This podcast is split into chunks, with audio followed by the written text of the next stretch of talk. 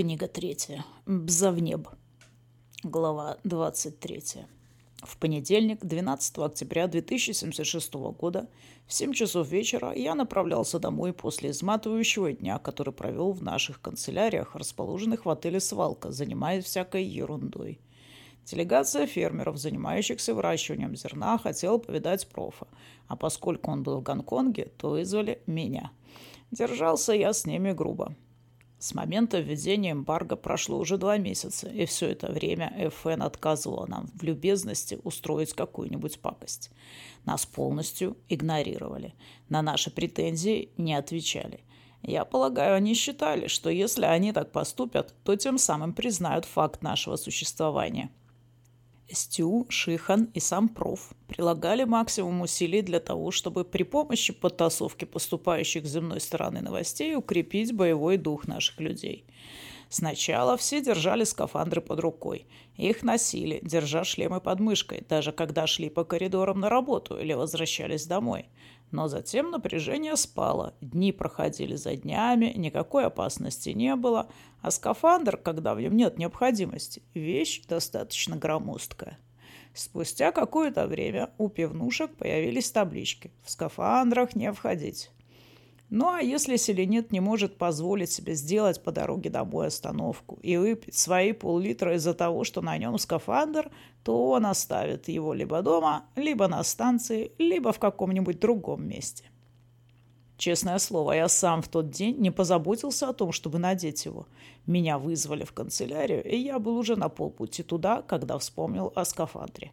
Как раз в тот момент, когда я добрался до вспомогательного шлюза номер 13, я услышал и почувствовал звук, который пугает селенита больше всего. Отдаленное шипение, за которым последовало ощутимое движение воздуха – ни секунды не раздумывая, я влетел в шлюз, выровнял давление и, выскочив с другой стороны, задраил дверь и бегом помчался к нашему домашнему шлюзу. Миновав его, я закричал. «Надевайте скафандры! Велите ребятам убираться из туннелей и закройте все воздухонепроницаемые двери!» Никто из взрослых, кроме мамы и Милы, мне на глаза не попался. Обе они были перепуганы, но, не говоря ни слова, взялись за дело. Я ворвался в мастерскую и схватил скафандр – «Майк, ответь мне!» «Я здесь, ман», — спокойно отозвался он. «Я слышал звук, который означает, что произошла декомпрессия от взрыва. Какова обстановка?»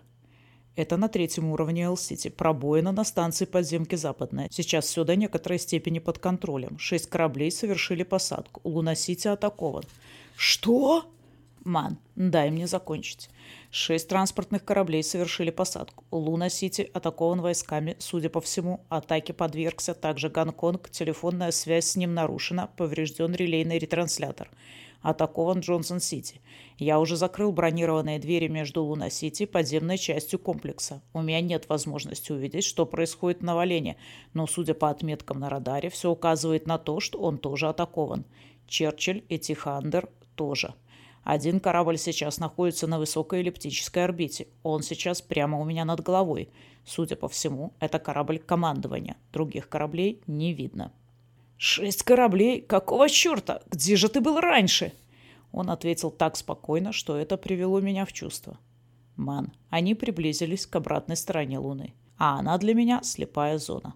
Они подошли по траектории, которая сразу выводила их на предельно низкую орбиту облета, они чуть в горы не врезались. Я видел только самый последний этап посадки корабля возле Эл-Сити, а тот корабль, что сел рядом с Джонсон-Сити, единственный, который я могу наблюдать непосредственно. О местах посадки остальных я могу судить только предположительно, исходя из той баллистической траектории, которая была определена по сигналу на экране радара. Я слышал звук от разрыва в Луна-Сити на станции Западная, а теперь слышу те, которыми сопровождается сражение в Новолене – все остальное только гипотетические предположения. Вероятность их правильности 0,99. Я сразу же позвонил тебе и профессору.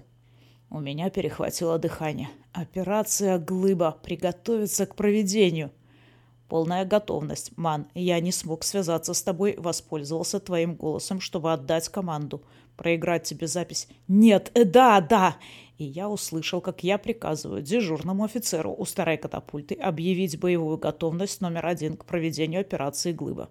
подготовить первый контейнер к пуску, все остальные поместить на погрузочные транспортеры, приготовиться к катапультированию, но не осуществлять выброс до приказа, отданного лично мной, затем производить пуски согласно плану в полностью автоматическом режиме. Я заставил офицера повторить приказ. «Хорошо», — сказал я Майку. «Что у нас с боевыми расчетами лазерных буров?» Здесь я тоже воспользовался твоим голосом, Мануэль.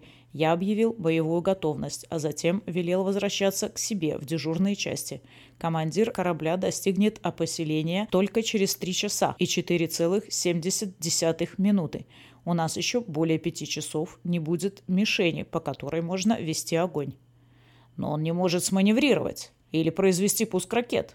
Успокойся, Ман. Я засеку ракету за несколько минут до подлета. Солнце на максимальной высоте. Поток излучения на поверхности тоже достиг максимума. И ты хочешь, чтобы люди неизвестно зачем находились на поверхности? Сколько они там смогут выдержать? Это неразумно. Извини, лучше дай мне поговорить с Грегом. Воспроизвожу запись. Я услышал свой разговор с моим суммужем, находящимся в океане бурь. Мой голос звучал спокойно, хотя в нем слышалось напряжение. Майк объяснил Грегу сложившуюся ситуацию, велел приготовиться к проведению операции «Проща Давида» и принять все необходимые меры для того, чтобы в любой момент можно было перейти на автоматический режим. Я заверил его, что главный компьютер будет все время передавать им коррекцию программы запуска, а если связь нарушится, то управление запуском будет автоматически передано их собственному компьютеру. Я также велел ему принимать командование на себя и действовать по своему усмотрению, в том случае, если произойдет полная потеря связи. А если связь не удастся восстановить в течение четырех часов, то пусть он слушает радиопередачи земной стороны и сам решает, как поступить. Грег воспринял это совершенно спокойно, повторил отданный мной приказ, а затем сказал. «Мануэль, передай нашей семье, что я их очень люблю». Слова, сказанные от моего имени Майком, заставили меня испытать прилив гордости. Он сказал именно то, что сказал бы я, и голос его выразил всю гамму переполнявших меня чувств. «Я сделаю это, Грег. И, Грег, послушай, я тоже тебя люблю. Ты ведь знаешь это?» «Знаю, Майни, и вознесу за тебя особую молитву». «Спасибо, Грег. До встречи, Майни. Иди и делай, что должен». И я пошел и делал то, что должен – Майк сыграл мою роль так же хорошо, как мог бы сыграть я, а может быть и лучше. Финн, когда его отыщут, будет действовать непосредственно под руководством Адама. И я ушел. Ушел быстро, крикнув маме, что Грег велел ей передать, что он всех нас любит. Она была в скафандре и уже успела поднять деда и надеть на него скафандр. Первый раз за многие годы. Я вышел из дома. Шлем моего скафандра был пристегнут. В руке у меня был лазер и дошел до шлюза номер 13 и обнаружил, что он наглухо задраен с другой стороны, но в глазок никого не видно. Все правильно, все сделано так, как отрабатывали во время учений, за исключением того, что стиляги, отвечающего за этот шлюз, нигде не было. Я поколотил в дверь, но это не принесло никакой пользы. В результате мне пришлось вернуться. Я прошел через наш дом, через овощные туннели и добрался до частного шлюза семьи Дэвис, ведущего на поверхность к нашим солнечным батареям. Я обнаружил, что несмотря на то, что в это время снаружи все должно быть залито ослепительным солнечным светом, на смотровой глазок двери падает тень какого-то объекта. Проклятый корабль Терры приземлился прямо на принадлежащий Дэвисам участок поверхности. Стойки его опор образовывали гигантский треножник, нависший надо мной, а прямо перед моими глазами находились сопла корабля. Я быстренько ретировался, наглухо задраил оба люка, затем вернулся домой, задраивая по пути каждую из попадавшихся мне герметичных дверей. Рассказал маме о том, что случилось, и велел ей поставить у задней двери одного из ребят с лазерным ружьем, отдав ей свое. Ни парней, ни взрослых мужчин, ни крепких женщин. В доме оставались только мама, дед и наши младшие дети. Все остальные ушли искать неприятности на свою голову. Мими отказалась взять ружье. «Мануэль, я, я не умею с ним обращаться, а учиться этому уже слишком поздно. Оставь его себе. Но они не пройдут через туннели Дэвисов. Я знаю несколько способов помешать этому, таких, о которых тебе никогда не приходилось слышать». Я не стал с ней спорить. Спорить с мамой только попусту время терять. Вполне возможно, что она и впрямь знает кое-что из того, что неизвестно мне. Она жила на Луне в течение многих лет и умудрялась выживать в условиях много худших, чем те, с которыми знаком я. На этот раз возле шлюза номер 13 я обнаружил двоих дежурных юнцов. Парни пропустили меня, а я потребовал от них новостей. «Давление в полном порядке», — ответил мне то, что постарше. «По крайней мере, на этом уровне. Бой сейчас идет где-то снизу, ближе к Козвею. «Послушайте, генерал Дэвис, можно мне пойти с вами? Для этого шлюза хватит и одного». «Нет». «Я хочу, чтобы и на моем счету был хотя бы один земляной червяк». «Это твой пост. Здесь и оставайся. Если земляной червяк появится здесь, тогда он твой. Только смотри, как бы он сам не записал тебя на свой счет». С этими словами я их оставил и рысью помчался вперед. Вот так и вышло, что из-за своей собственной небрежности, из-за того, что у меня под рукой не оказалось скафандра, мне довелось увидеть лишь окончание сражения в коридорах. Тот еще министр обороны. И я несся к месту сражения по кольцевому коридору в скафандре с откинутым шлемом. Достиг шлюза, через который можно было выбраться на длинный пандус, идущий в направлении Казвея. Шлюз был открыт. Я ругнулся и, миновав его, остановился, чтобы задрать этот шлюз. Делал это я с осторожностью, поскольку теперь видел, почему он был открыт. Охранявший его парнишка был мертв. Я, соблюдая крайнюю осторожность, двинулся вниз по пандусу, а затем к Казвею. Этот конец Казвея был пуст, но со стороны города доносился шум – и в том месте, где Казвей выходил за пределы жилых кварталов, можно было разглядеть какие-то фигуры. Две фигуры в скафандрах отделились от остальных и двинулись в мою сторону. В руках у них были ружья. И я сжег обоих.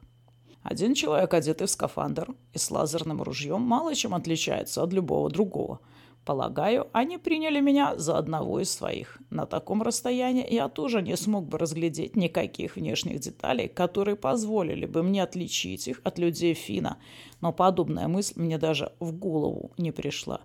Новичок движется совсем не так, как тот, кто долго прожил на Луне. Он слишком высоко поднимает ноги и всегда пытается ухватиться за что-нибудь, чтобы не поскользнуться – и я не стал терять времени на то, чтобы проанализировать увиденное. Я увидел их и сжег. И прежде чем я успел понять, что именно я сделал, они уже распластались на полу. Я остановился и хотел было подобрать их оружие, но оно было пристегнуто к ним цепью, и я никак не мог понять, как же его высвободить. Возможно, для этого нужен был ключ. Кроме того, это были не лазеры, а то, чего я никогда прежде не видел – настоящие ружья – Позднее я узнал, что они стреляли маленькими разрывными ракетами. Но в тот момент мне было ясно одно. У меня нет ни малейшего представления о том, как ими пользоваться. На концах стволов были прикреплены ножи, по форме напоминающие наконечники копий. Такие штуки называются штыками. Именно они послужили причиной того, что я попытался высвободить оружие. Заряда моего ружья хватило бы лишь на 10 выстрелов с полной энергией, а запасной обоймы у меня не было. Поэтому эти острые штыки, судя по их виду, могли оказаться весьма полезными. На одном из них была кровь, полагаю, это была кровь селенита.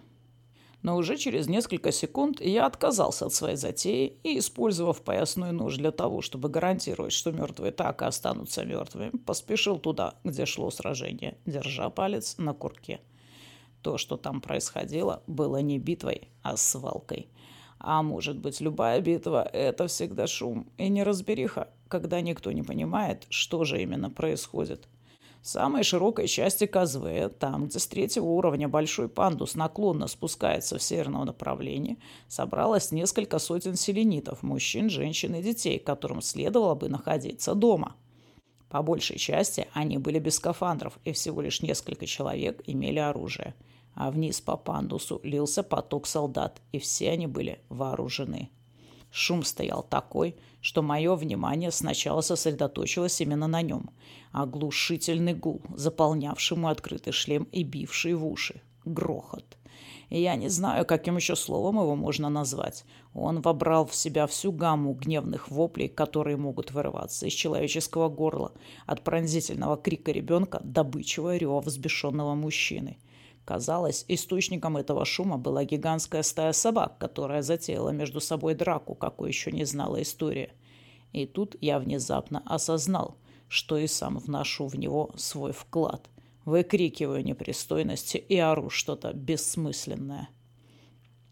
Девочка не старше Хейзел выскочила на ограждение пандуса и, приплясывая, двинулась по нему вверх. От плеч солдат, поток которых все еще лился по пандусу, ее отделяло не больше нескольких сантиметров. Она была вооружена чем-то по внешнему виду, смахивающему на кухонный тесак. Я видел, как она взмахнула своим оружием и видел, куда пришелся ее удар. Она вряд ли была в состоянии нанести удар такой силой, чтобы причинить вред человеку, одетому в скафандр, но солдат упал, и об него споткнулись еще несколько. Затем один из них набросился на нее и вогнал штык ей в бедро. Она упала на спину, пропав из поля зрения. Тогда я был не в состоянии разглядеть, что именно происходит, а теперь не могу этого вспомнить. В памяти вспыхивают только отдельные картины, такие как девочка, падающая на спину – я не знаю, кто она была. Не знаю, осталась ли она в живых. С того места, где я находился, прицелиться было невозможно. Слишком много голов оказалось бы на линии выстрела. Но слева от меня, перед магазином игрушек, стоял переносной прилавок, на котором обычно выставлялся товар. Я вскочил на него, и это позволило мне оказаться на метр выше уровня тротуара и ясно разглядеть тех, кто находился на пандусе. Я прислонился к стене и тщательно прицелился, стараясь попасть в левую половину груди своей жертвы. Спустя какое-то время я неожиданно обнаружил, что мой лазер больше не работает, поэтому мне пришлось прекратить огонь. Я полагаю, что именно из-за меня восьмерым солдатам не пришлось вернуться домой. Но не настаиваю на этой цифре. И я не считал. Хотя все вокруг двигались с максимальной быстротой, все происходящее казалось похожим на кадры замедленной съемки, когда движения людей на экране замедляются. Какой-то земляной червяк выстрелил в меня. Над моей головой раздался взрыв, и осколки разбитой витрины градом обрушились мне на шлем. Допускаю, что этот выстрел был не единственным – когда обойма опустела, я соскочил со своего прилавка, перехватил лазер как дубинку и присоединился к толпе, бушующей рядом с основанием пандуса. На протяжении всего этого бесконечного времени, пяти минут, земляные черви стреляли в толпу. Среди шума можно было различить резкие щелчки выстрелов, а иногда, когда маленькие ракеты разрывались внутри человеческого тела, раздавался звук, похожий на тот, с каким лопается большой пузырь. Хлоп! Более громкое «пон» означало, что ракета не попала в цель, а ударилась о стену или другую твердую поверхность. Я все еще пытался добраться до основания пандуса, когда вдруг до меня дошло, что стрельба прекратилась. Все солдаты находились теперь у подножья пандуса, и все они были мертвы. Никого не осталось живых, и некому было теперь спускаться по этому пандусу.